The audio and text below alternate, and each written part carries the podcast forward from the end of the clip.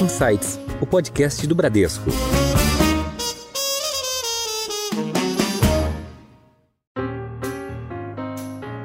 Esses dois principais pilares, o arcabouço fiscal e a questão da inflação, voltando para uma trajetória, indo para uma trajetória mais, enfim, equilibrada, é, são as principais âncoras para um cenário melhor para, para o segundo semestre. Com o passar do tempo, a gente vê que a previdência pública ela pode muito pouco, até pelas restrições fiscais que a gente conhece. E aí a previdência privada é o complemento de tudo que você não consegue prover para as pessoas de previdência pública. Olá e sejam bem-vindos a mais um Insights, o seu podcast semanal com ideias que provocam um novo jeito de pensar. Eu sou a Juliana Maeda e você acabou de ouvir alguns dos destaques do nosso bate-papo de hoje, mas fica comigo que tem muito mais. Investir no futuro é muito mais do que uma opção, é uma necessidade. Mas esse investimento pode ser feito de olho em ganhos ou uma rentabilidade futura. Afinal, a gente tem uma variedade enorme de fundos de previdência que podem superar o rendimento dos seus índices de referência. E esses fundos, vocês já sabem, têm diversas opções de estratégias para diferentes perfis de investidor e também momento e projetos de vida. Renda fixa, PGBL, VGBL, como é que está o cenário para os investimentos em previdência? E temos as respostas com os nossos convidados de hoje. Seja bem-vindo de volta ao Insights, Estevão, que é diretor da Bradesco Vida e Previdência. Obrigado, Ju. Obrigado pelo convite mais uma vez. Obrigado, Eleutério, pela, pela parceria. E vamos fazer uma conversa que acho que pode ser muito ilustrativa e muito educativa sobre previdência, sobre os produtos que a gente tem à disposição dos nossos clientes. Com certeza. E também está conosco, de volta ao Insights, o Ricardo Eleutério, meu colega, que é o diretor da Bradesco Asset e veterano também de Insights. Ricardo, bem-vindo. Ju, obrigado. Obrigado pelo convite. Muito legal estar aqui no Insights de novo. Obrigado, Estevão. Acho que tem aqui uma oportunidade de discussão muito interessante, olhando as oportunidades de mercado para frente. Valeu. Com certeza. Ricardo, é, aqui na Bradesco Asset a gente tem uma projeção de PIB para 2023 para o Brasil levemente positiva, mas com uma inflação um pouco mais controlada, né? E uma Selic aí ao redor dos seus 12,5%, então a gente espera alguns cortes esse ano.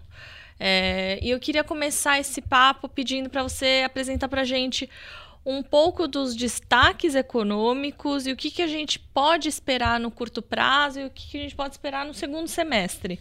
Legal, vamos lá, vamos começar essa, esse bate-papo aqui. Estevão também pode ajudar a gente aqui nessa, com toda a bagagem de economia que ele tem aqui nessa trajetória dele dentro do banco.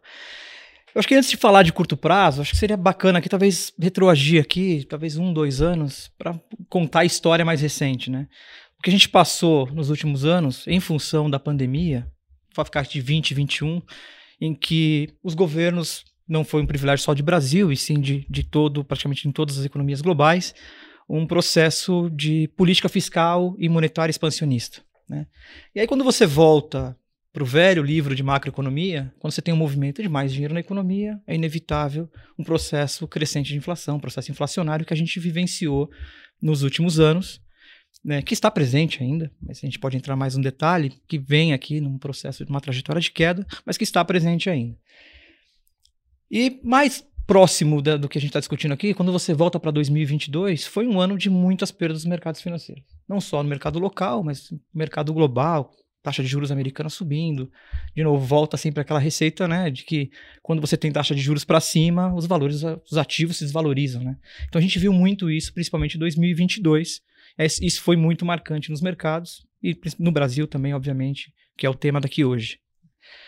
Mas aí, quando você volta para o cenário mais de curto prazo, acho que a gente tem dois pilares importantes aqui mais recentes. O primeiro é a definição do arcabouço fiscal, né, que eliminou, de certa forma, o risco de cauda. Então, o mercado. É a incerteza do que vai acontecer com o Brasil. A né? incerteza. Né? Acho que esse foi um pilar fundamental que aconteceu mais recentemente. Acho que um outro pilar que eu já mencionei é um pouco dessa desaceleração da inflação, uma trajetória de queda da inflação, né? que projeta algo melhor aí nos, próximos, nos próximos meses. Acho que essa combinação é, fez com que, na verdade, assim, todos os ativos é, de risco é, no passado sofressem demais. Enfim, todo mundo sofreu com isso. Uma... E o CDI, de longe, foi o grande maratonista. Foi muito difícil bater o CDI. Mas voltando ao tema, acho que assim, a gente olhando esses dois pilares para frente, esses dois principais pilares, o arcabouço fiscal e a questão da inflação, voltando para uma trajetória, indo para uma trajetória mais, enfim, equilibrada, é, são as principais âncoras para um cenário melhor para, para o segundo semestre. Acho que é um pouco dessa visão, é um pouco dessa do que a gente tem sido muito vocal, enfim, com os nossos clientes, em todos os eventos, levando essa informação e, obviamente, aí oportunidades de investimentos, colocando claro. aí, o, que, o que pode ser feito com toda, com toda essa nova trajetória. Sim. É, Estevão, é, como é que o, o, a Bradesco Vida e Previdência está vendo esse cenário que o Ricardo acabou de apresentar para a gente? Qual que é a avaliação de vocês, é, inclusive para a composição de um portfólio de um fundo de é, investimento, em, é, de um fundo de previdência? E como é que vocês elaboram essas estratégias? Se puder dar uma ideia de é, processo de construção para gente?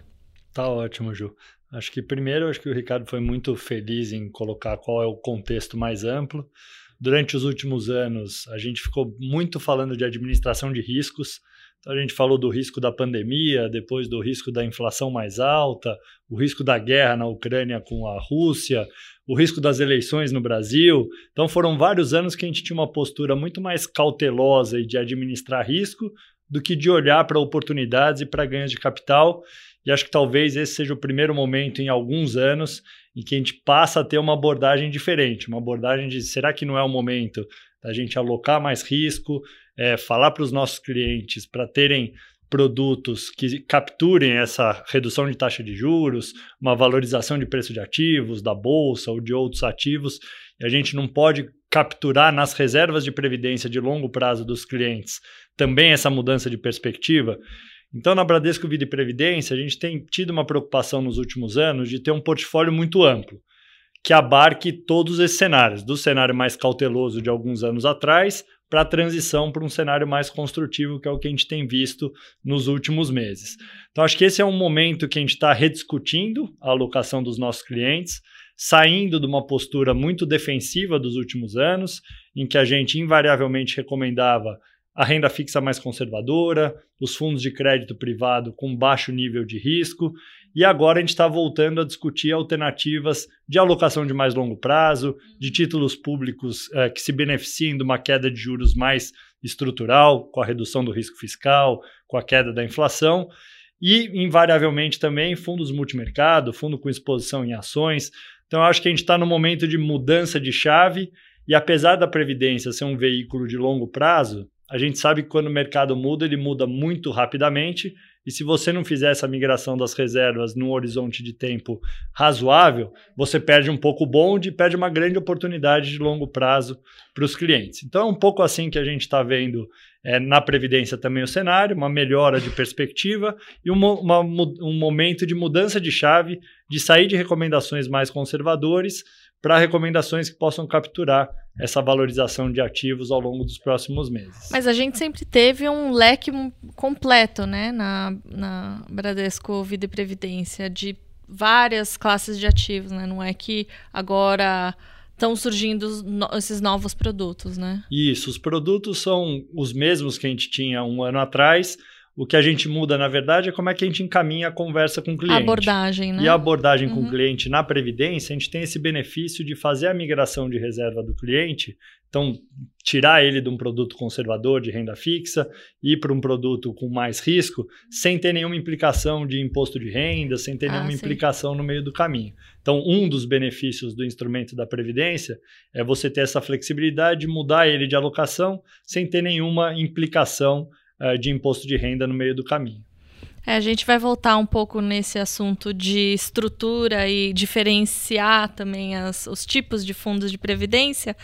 É, e eu queria voltar para o Ricardo, olhando para o horizonte é, no, nos próximos meses, como é que essa decisão ou essas decisões é, do Banco Central, a gente não tem, infelizmente, uma bola de cristal, mas como é que essas decisões de cortes de juros vão influenciar os portfólios dos nossos fundos de investimentos aqui na Bradesco Asset e na, na, nossa opinião, na sua opinião, qual que é o impacto nos investimentos especificamente de renda fixa?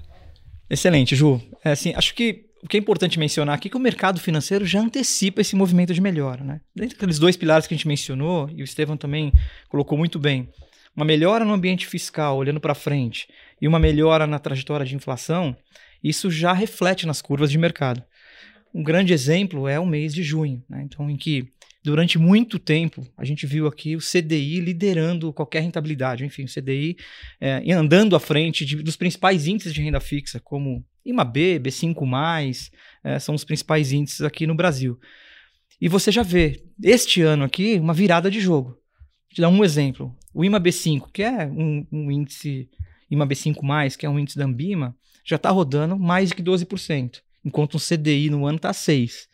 Então, assim, essa, essa, esse, esse fator de melhora já está incorporando, já está incorporado nos fundos, está incorporado nas rentabilidades. E a gente vê, sem dúvida nenhuma, um cenário positivo para o segundo semestre, com espaço ainda para andar. Estou falando de renda fixa aqui, mas claramente para mim também a bolsa mesmo cenário. À medida que você tem uma expectativa de juros menor, queda, né? né? regra de valuation, você tem uma expectativa de lucro maior nas empresas, isso também está refletindo e de certa forma explica todo esse movimento de bolsa também que a gente viu nos últimos dias. Então assim, em resumo, o mercado já está precificando essa melhora. A gente tem, de fato, os fundos já capturando. Talvez um exemplo, Estevão pode falar um pouco mais também sobre a estrutura. A gente tem a estrutura do fundo Êxitos, que é um fundo de renda fixa ativa, que navega ali na, com alocações táticas em mercados puramente de renda fixa, também com, com alguma alocação em crédito, que está rodando no ano, entregando no ano para o cliente 115% do CDI. Então, assim, em geral, os fundos de renda fixa, na sua grande maioria, tudo entregando aquilo que é acima do benchmark, acima da, da, do, do, que é o contratado da sua meta com o cliente. Então é um cenário mais favorável para o segundo semestre, definitivamente. A gente está, enfim, positivo com, com, com, vou chamar aqui de mercados com maior risco, né? Olhando para renda fixa e renda variável também, mas em função desses dois pilares, mais uma vez, que, que você elimina é, esse risco de cauda ou elimina as incertezas, como você bem colocou. Ótimo. Estevão, a gente falou aqui na introdução que existe uma variedade muito grande de fundos de investimentos em previdência complementar. Você pode comentar um pouco para gente, é, a gente? Provavelmente você já deve ter comentado em outras ocasiões aqui no Insights. Qual que é a importância da previdência complementar e quais são essas principais estratégias que existem? Tá, joia. Acho que nunca é demais a gente claro. comentar sobre a previdência privada, porque realmente é um instrumento poderoso que tem muitas atribuições, que a gente pode voltar no, no tema já já. É, em relação às alternativas de investimentos, a gente tem uma grade, como eu coloquei anteriormente, bastante ampla e a gente está sempre atento a alguma coisa que esteja faltando, alguma sofisticação adicional que a gente possa fazer. Então, o Ricardo trouxe aqui o Êxitos, que é um fundo novo, tem cerca de dois meses de existência que quando a gente criou, a gente já tinha na cabeça que havia oportunidades na renda fixa, e há alguns meses a gente já vinha comentando isso, era uma questão de tempo para essas oportunidades começarem a se refletir nos preços de mercado, e acho que a gente fez um lançamento num tempo adequado, e acho que o fundo larga com uma perspectiva muito boa. Assim como êxitos, a gente fez no começo do ano também a criação de uma família de fundos que é a família Target Date, que é data-alvo em português, uhum. é, em, em, que a gente é, alinha o produto ao interesse ou horizonte de investimento de cada cliente.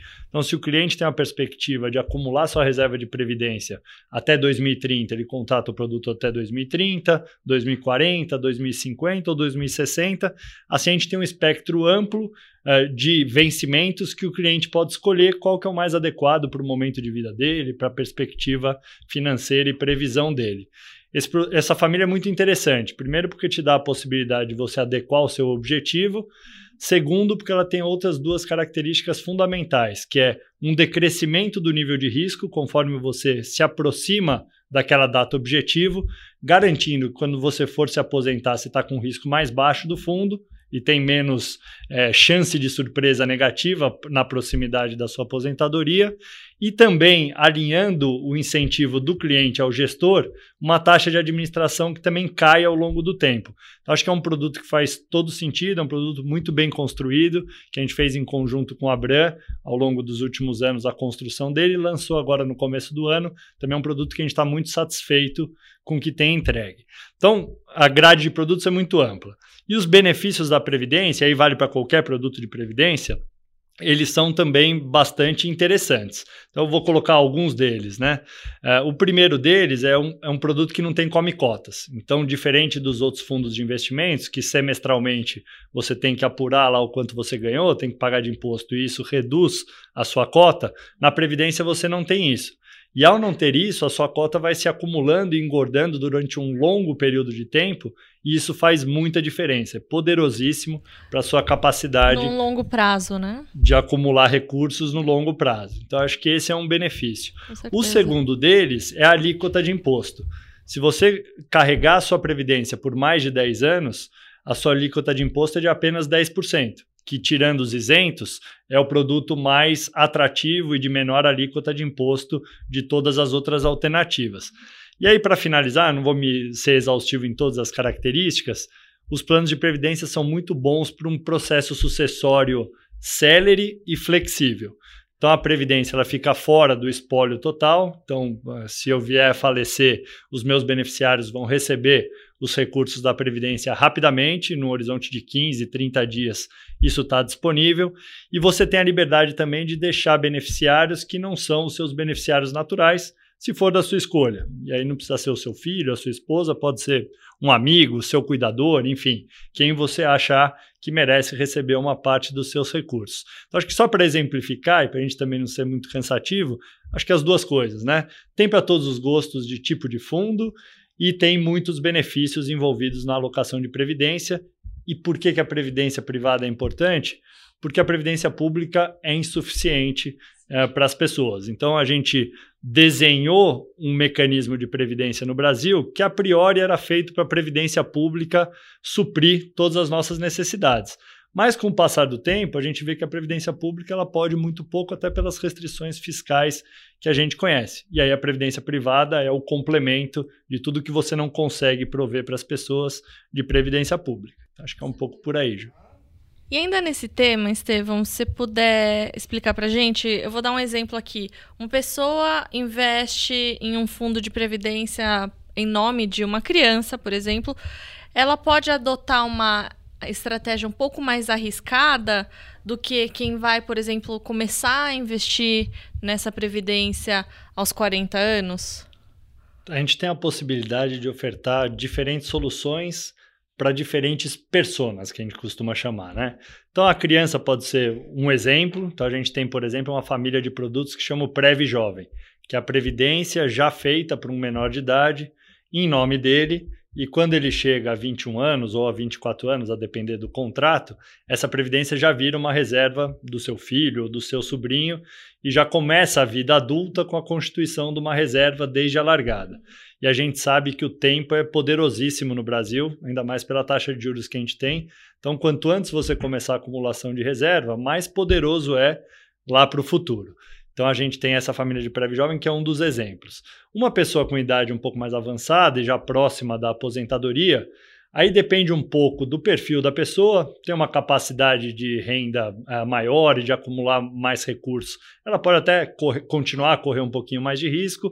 Uma pessoa com uma capacidade financeira uh, menor, é, que tem os seus dependentes ali, dependendo daquela reserva dela, evidentemente que é mais adequado ele ter menos risco conforme o tempo passa. Então, o que a gente costuma falar é tratar cada indivíduo com as suas características, entender a fase de vida que ele está, se tem dependente ou não tem, capacidade financeira que ele tem e um espectro mais amplo de patrimônio, de outras necessidades que eventualmente ele venha a ter. Então, a previdência ela pode abarcar é, todos esses perfis. E além do período de acumulação, a gente tem várias soluções de conversão em renda também. Então, quando a pessoa chega na aposentadoria, ela pode, ao invés de ficar administrando o recurso dela dali para frente, converter numa renda garantida por um prazo certo, por 20 anos ou por 15 anos, é, podendo ser reversível a quem ela quiser. Então, pode ser a esposa ou aos filhos. Então, tem todas essas possibilidades também na fase pós-acumulação, na fase de aposentadoria, que é você poder escolher uma renda que te dê conforto durante um prazo ou, enfim, deixando para outros beneficiários. Então, realmente, a Previdência tem um espectro amplo de soluções, digamos assim. Agora, voltando um pouquinho para a Bradesco Asset, é, Ricardo, queria. A gente sempre tenta aqui usar os dados do passado, do presente, para pensar no futuro, né? E como é que essa expectativa de juros vai influenciar, ou já tem influenciado, né, as nossas estimativas e as nossas decisões de investimentos, especificamente nos fundos de previdência? Ótimo, Ju, vamos lá. Pela perspectiva dos fundos de, de previdência, a decisão de, de constituição de portfólios, a gente passou durante muito tempo num cenário de incerteza e que os fundos refletiam essa incerteza e o que é o resultado disso? Os fundos tinham muito mais o que a gente chama aqui do lado da asset de caixa, rodando muito mais, uma exposição muito mais a Selic com baixo risco. Né? Com essa melhora do que a gente já falou bastante hoje, a gente vem aqui aumentando o risco desses portfólios e com sucesso. A gente conseguiu capturar boa parte dessa melhora do mercado que a gente viu principalmente nesse, no, nos últimos um mês, um mês e pouco. Então, acho que essa é a perspectiva de investimento, assim, com mais risco nos portfólios, claro, sempre olhando para os mandatos, como o Estevão já bem colocou, porque o, cliente olha, né, a gente sempre seleciona o cliente no mandato correto, mas seguindo o mandato tem essa flexibilidade de você aumentar um pouco o risco, diminuir o risco. Então, hoje, a gente está numa posição de um pouco mais de risco. Tem uma coisa que você mencionou aqui, que eu gosto sempre de, de, de falar também, que é quando você volta para o passado, né? E aí vou mudar um pouquinho aqui pela perspectiva do investidor. A gente já viu cenários como esse no passado fazendo aqui 2016, 2017, né, Estevão conhece bem essa dinâmica, em que a gente vinha com juros muito alto, uma taxa de juros, uma Selic muito alta, e depois veio com uma, uma, uma tendência, uma trajetória de queda, chegando no menor nível de Selic da história, 2%. Neste momento, quando a gente observa os outros índices, Selic caindo, CDI, por consequência, caindo também, os outros índices de renda fixa, que durante muito tempo, que a gente já falou também aqui, né, que perdeu para o CDI, principalmente no ano de 22, né? Esses mesmos índices, quando você volta em 2017, o índice de IMAB, por exemplo, de inflação MB5 rodou 200, quase 200% do CDI. Então, o que a gente está falando? A rentabilidade da, do, dos, dos, ativos atrelados à inflação, que tem mais risco, obviamente, do que o CDI, renderam duas vezes o CDI né, no ano. Quando você fala de bolsa, a gente está falando de uma bolsa que dobrou de tamanho, né, de, de, de valorização do Ibovespa, de 80, quase no 80, 85%. O índice de small cap, que tem um pouquinho mais de risco, são empresas né, menores, é, esse índice rodou a 130%. Estou falando 130% de CD, é 130% nominal. Quem investiu ali naquele período de trajetória mais de. Mais que dobrou, né? Mais que dobrou num período de trajetória de queda de juros. Para que, por que estou dizendo isso? Porque, de fato, a gente é, imagina daqui para frente que a gente está entrando num ciclo diferente, né? olhando para o investidor. E aí concordo aqui com o que o Estevam falou aqui uh, anteriormente, que a gente tem que começar a equilibrar esse portfólio e olhar essas oportunidades. Porque eu acho que tem prêmio. Então fiz só essa comparação né, desse, desse potencial que tem num cenário em que você tem uma perspectiva melhor e uma tendência de queda de juros, como os outros índices se comportam. Né? E a gente começa a ver isso, né? Começa a ver isso na renda fixa, na bolsa. Esse é o cenário que a gente, que a gente tem hoje. Tá ótimo. É, Estevão, é, mesmo que os fundos de previdência tenham esse horizonte ou essa característica de longo prazo, é, é possível investir neles é, obtendo uma rentabilidade no curto prazo?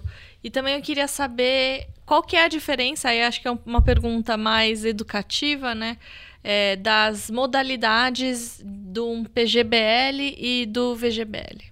Então vamos lá, vamos por partes. Primeiro a resposta se é, previdência, apesar de ser um veículo de longo prazo, se a gente deveria olhar para a rentabilidade, para as oportunidades de mais curto prazo. Certamente que sim. E aqui acho que tem uma questão muito importante, vale para o mercado em geral, que é, é, normalmente, quando você tem um movimento muito grande de valorização dos ativos, se você não entrar no momento certo, você perde esse bonde e isso é irrecuperável mesmo no longo prazo. E evitar grandes perdas talvez seja tão importante quanto você capturar enormes ganhos que aconteçam num curto espaço de tempo. Então, sob essas duas óticas, você tem que tentar, sempre que possível, no seu horizonte de acumulação de previdência, fugir das grandes quedas e ser mais conservador no ambiente em que as coisas estão mais instáveis, como foi ao longo dos últimos 3, 4 anos. E quando as oportunidades aparecerem, você ter a perspectiva de, com flexibilidade, mudar o seu veículo de alocação de previdência e capturar esses ganhos que eventualmente vêm em poucos meses e não em muitos anos. Então, apesar da previdência ser um veículo por característica de longo prazo nos seus atributos, o fundo que você está investido certamente pode fazer muita diferença do quanto você vai conseguir acumular ao longo do, desse caminho de acumulação. Acho que essa é a primeira resposta. A segunda, em relação à diferença dos instrumentos, PGBL e VGBL, a gente, é, eu sempre costumo explicar o PGBL e aí o VGBL vale para todas as outras lógicas. Então, qual a diferenciação do PGBL?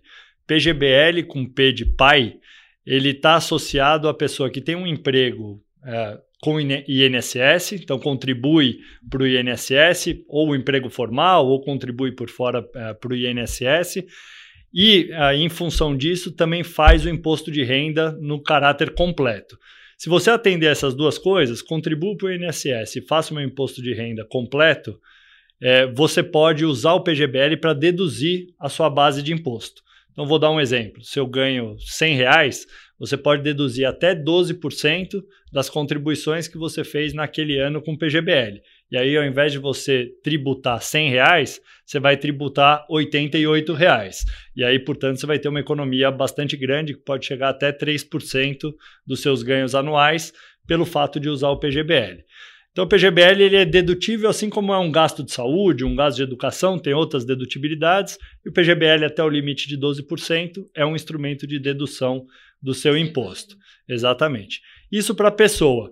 É, para a empresa, que pode ter um plano corporativo que é um PGBL para o funcionário, também tem benefício para as empresas que é, têm o lucro real, não o lucro presumido, então, em geral, as maiores empresas, e que podem, com, com um plano de previdência, fazer uma dedução também da sua base é, tributável. Então, tem esses dois benefícios. Tem o lado do indivíduo, que tem um PGBL, que deduz o seu imposto de renda, e tem o lado da empresa, que faz um plano corporativo, se for um PGBL, também pode deduzir uma parte do seu imposto. Então, tem, tem vários benefícios. E aí, o VGBL é o complemento de tudo isso. Se você não é uma pessoa que contribui para o INSS, não faz o imposto de renda completo, o mais adequado é você fazer um VGBL, que aí você é tributado só no ganho financeiro e não no total dos seus investimentos, e aí o VGBL é o mais adequado. Então, tentando simplificar a discussão, essa é a maior diferenciação entre o PGBL e o, e o VGBL. Eu acho que isso pode ser que cause muito, muita confusão, mas dessa forma é, fica super simples de entender. É, Ricardo, como é que a gente equilibra a carteira de investimentos nesse momento? Uma pergunta de um milhão é, entre um renda bilhão, um bilhão. como é que a gente equilibra uma carteira entre renda fixa, ações, renda variável e até os multimercados? E a gente já falou também aqui muito sobre a queda de juros que está super no horizonte, mas é, a gente pode esperar por um bom tempo esses juros ainda em dois dígitos? Ju, vamos lá. A gente presenciou aqui nos últimos, nos últimos anos um movimento muito forte para ativos de baixo risco, quando você olha o lado do investidor.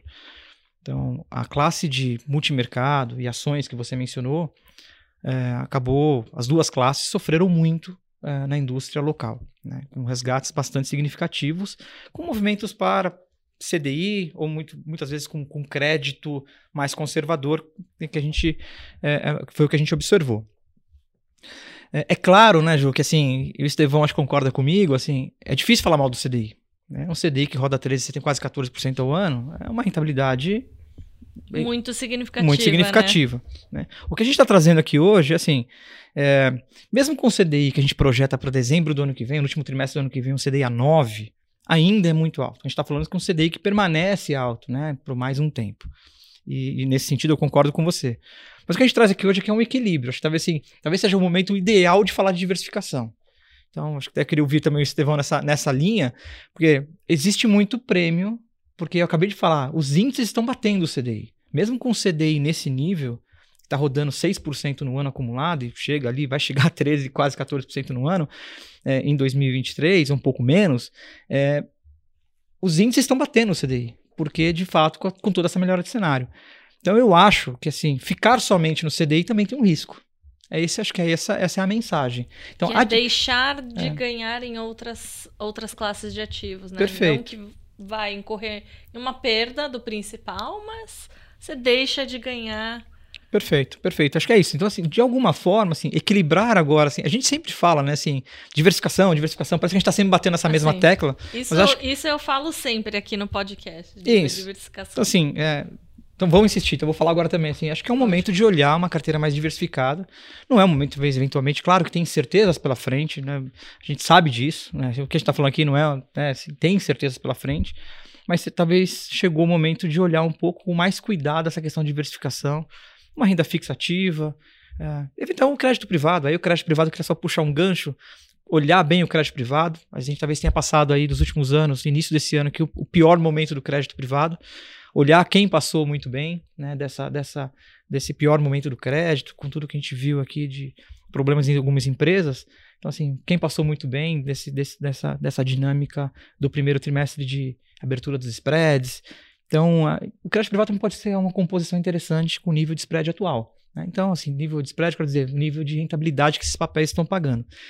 Então, acho que agora, assim, volto a insistir. Acho que é o momento de pensar um pouco na diversificação, começar a mudar um pouco o portfólio, olhar um pouco para ações, renda fixa ativa. E acho que tem muito prêmio e o, o investidor pode colher bons frutos dessa decisão. Para capturar todas essas oportunidades de investimentos, né? Estevão, você tem alguma, alguma, algum comentário? Não, acho que o Eleutério foi feliz em dizer assim, o, o CDI ele é difícil de bater nele, é tipo o Rock Balboa, né? Aquele assim, para ganhar do CDI você tem que ser o Rock Balboa, tem você apanha, apanha, apanha, uma hora talvez você acabe ganhando a luta, mas é um adversário duro. Então, é, eu acho que talvez o nosso grande processo aqui educativo é a gente saber que não dá para esperar as coisas estarem totalmente claras e materializadas.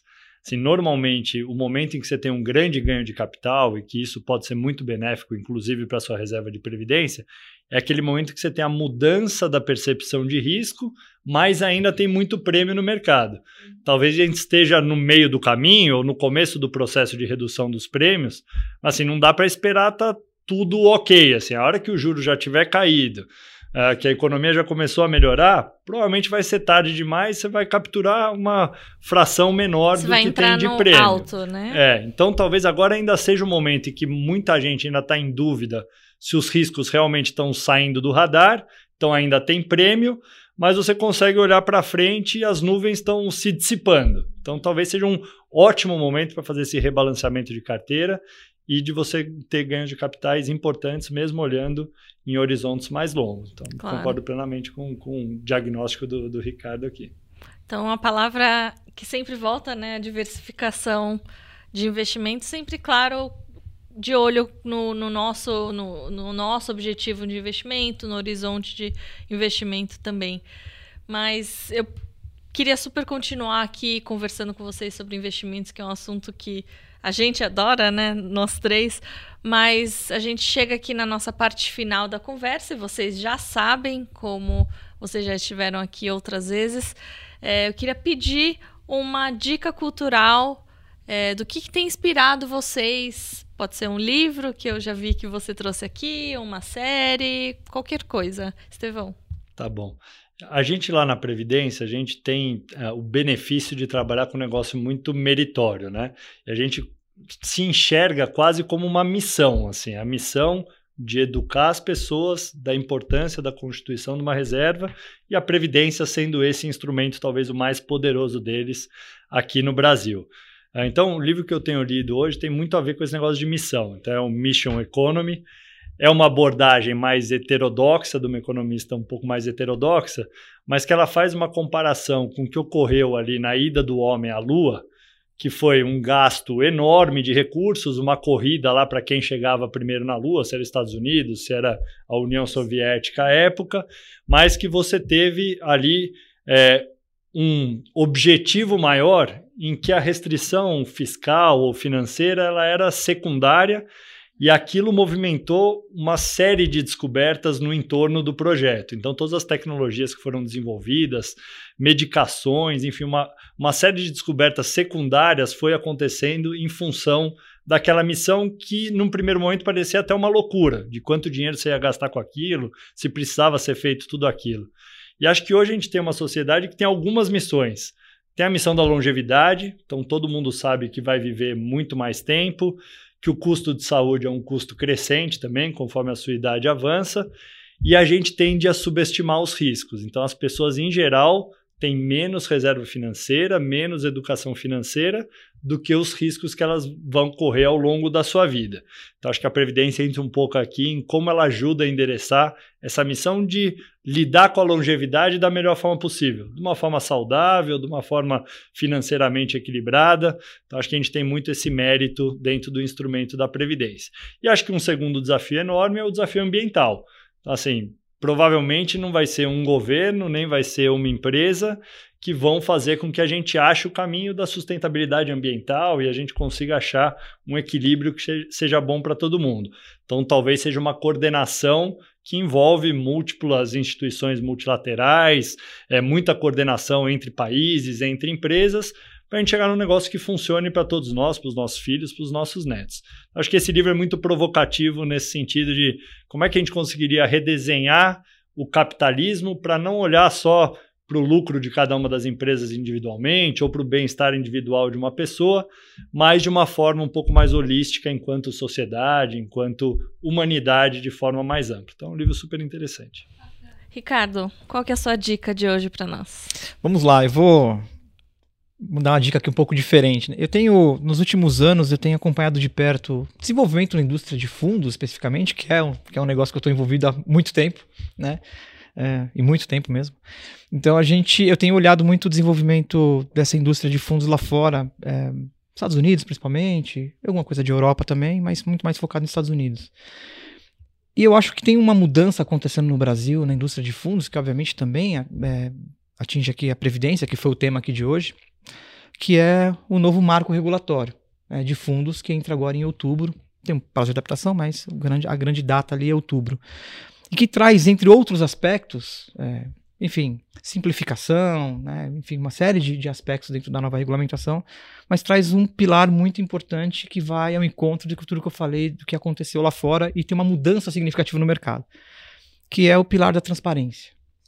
E é um pilar que a gente sempre bate muito aqui com os nossos clientes, mostra aqui tudo tudo que acontece dentro da, da, da decisão de investimento. Eu acho que isso vai transformar a indústria no Brasil. É, acho que a indústria vai mudar no Brasil e onde o investidor entra nisso. Acho que vale a pena o investidor consultar. A gente tem sido muito vocal aqui na Bradesco Asset sobre esse tema do novo marco regulatório de fundos através dos nossos podcasts. A gente, nós mesmos que já fizemos um podcast com com, com, com, com a CVM, né, com os nossos especialistas aqui, estão acompanhando o processo mais de perto. É, a gente tem muito material interessante, né, não só no podcast, como no YouTube também. Mas convidar aqui os nossos investidores, nossos espectadores aqui a entender um pouco do que está acontecendo através desses materiais, porque de fato acho que muda a indústria, reposiciona a indústria e esse, esse tema transparência para o investidor ele é bastante relevante daqui para frente. Então, assim como é... mudou com a 555, né? Perfeito. Perfeito. Com a 175 também vai haver uma mudança muito grande, né? Perfeito. Fica o convite aqui mais uma vez de acompanhar a gente aqui nas nossas discussões. A gente tem criado eventos ou falado em nossos, nos nossos canais de comunicação. É, que é a importância, e eu pessoalmente estou muito empolgado com tudo que vem pela frente, principalmente para essa questão de não ter uma questão de eficiência, que eu já mencionei, que é muito relevante, e é um pouco, foi importada do mercado internacional, uh, mas a questão da transparência pode mudar a dinâmica uh, de como de como mostrar o investimento, de como tratar o investidor. Então isso é muito importante muito relevante para o nosso negócio. Eu também estou super empolgada e a gente preparou com certeza vários conteúdos que é, valem a pena a gente seguir aqui, que vão mudar realmente a, a, o nosso dia a dia, o dia a dia dos investidores. E a gente chega ao final de mais uma conversa excelente. Eu queria agradecer a participação do Estevão Scripilite, que é diretor da Bradesco Vida e Previdência. Obrigado, Estevão. Obrigado você, Ju. Obrigado, Ricardo. Estou sempre à disposição para a gente fazer essa conversa. Com certeza, obrigada. E eu também quero agradecer a presença do Ricardo Eleutério, meu colega, meu colega, diretor da Bradesco Asset. Ricardo, obrigada. Obrigado, Ju. Muito bacana esse bate-papo. Estevão, obrigado mais uma vez por, por esse bate-papo. Foi muito legal.